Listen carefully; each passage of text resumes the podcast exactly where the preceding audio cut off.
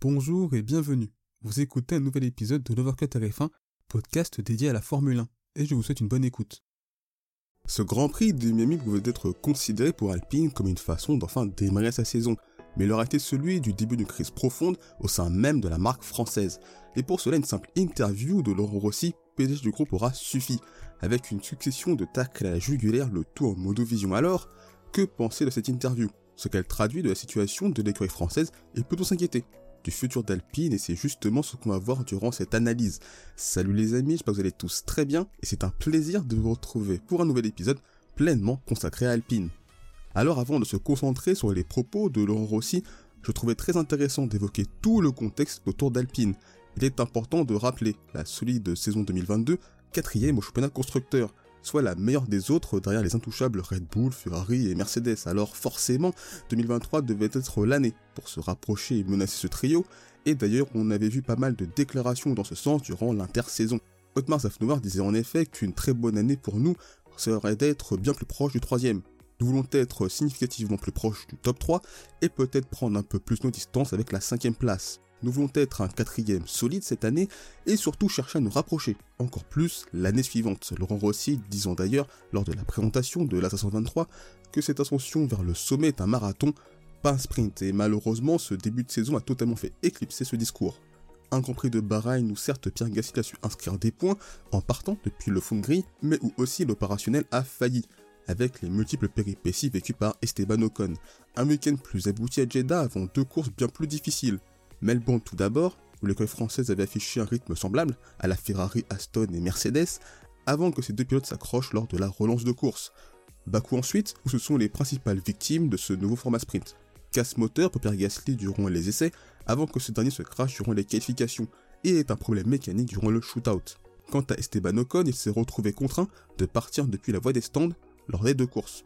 Résultat, aucun point inscrit sur ces deux week-ends, et au bout de 5 Grands Prix, Alpine se retrouve donc 6ème à égalité avec McLaren et très loin des top teams.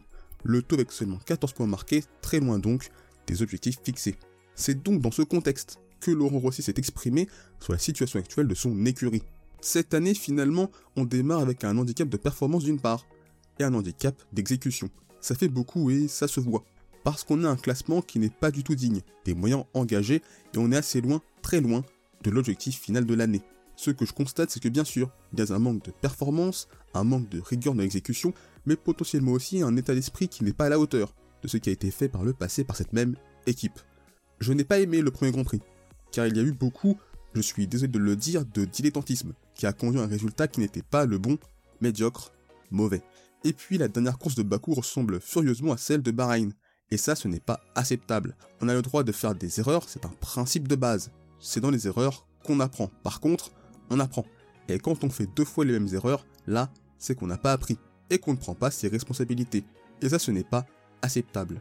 Avant de s'attaquer frontalement à Otmar Zafnauer, il est responsable de la performance de l'équipe. C'est son travail. Il n'y a pas de cachette ici.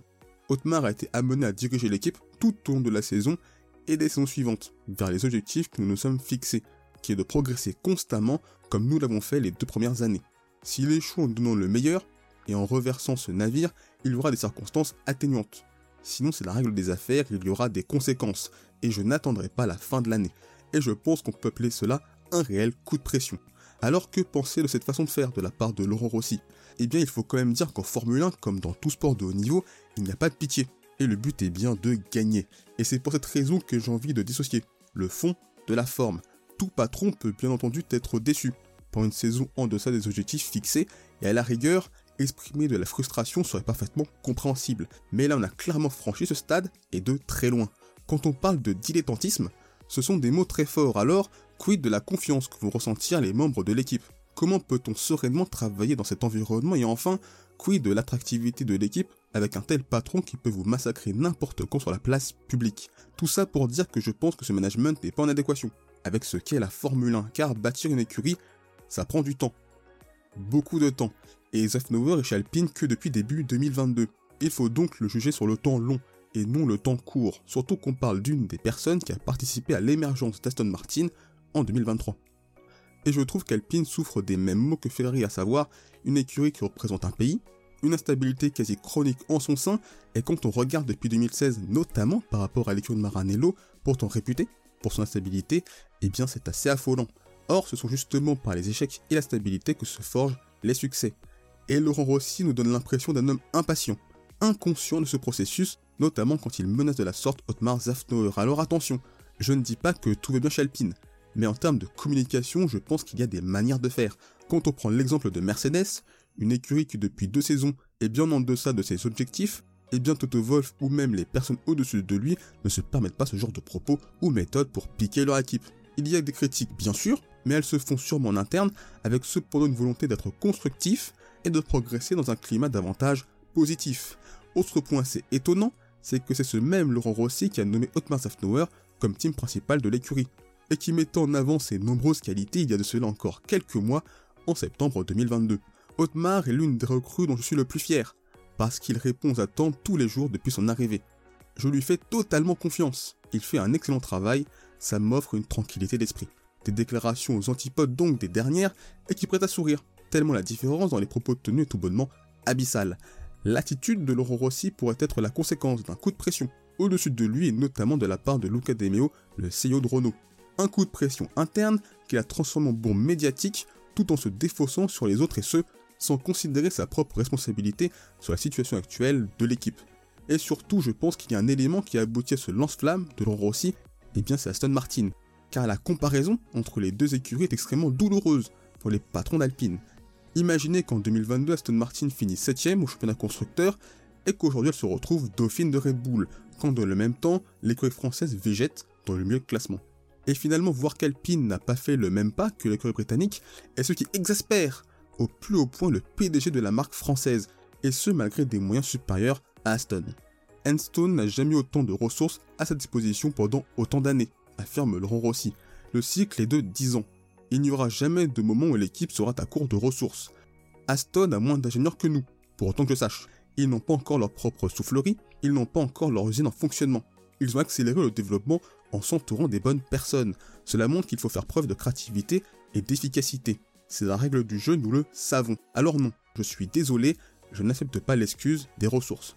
Pourtant, on n'a pas vu ce genre de déclaration chez les patrons de Ferrari et de Mercedes, et on imagine bien que se faire battre à la régulière par Aston Martin est à leur échelle une petite humiliation. Ça souligne bien, à mon sens, une différence d'attitude entre Alpine et un top team. Alors je suis d'une certaine manière inquiet pour la marque française, une écurie qui me donne l'impression de stagner et d'avoir peut-être atteint un plafond de verre avec Laurent Rossi à sa tête. Tout ça pour dire que le bateau bleu affronte une première tempête et qu'il tangue fortement.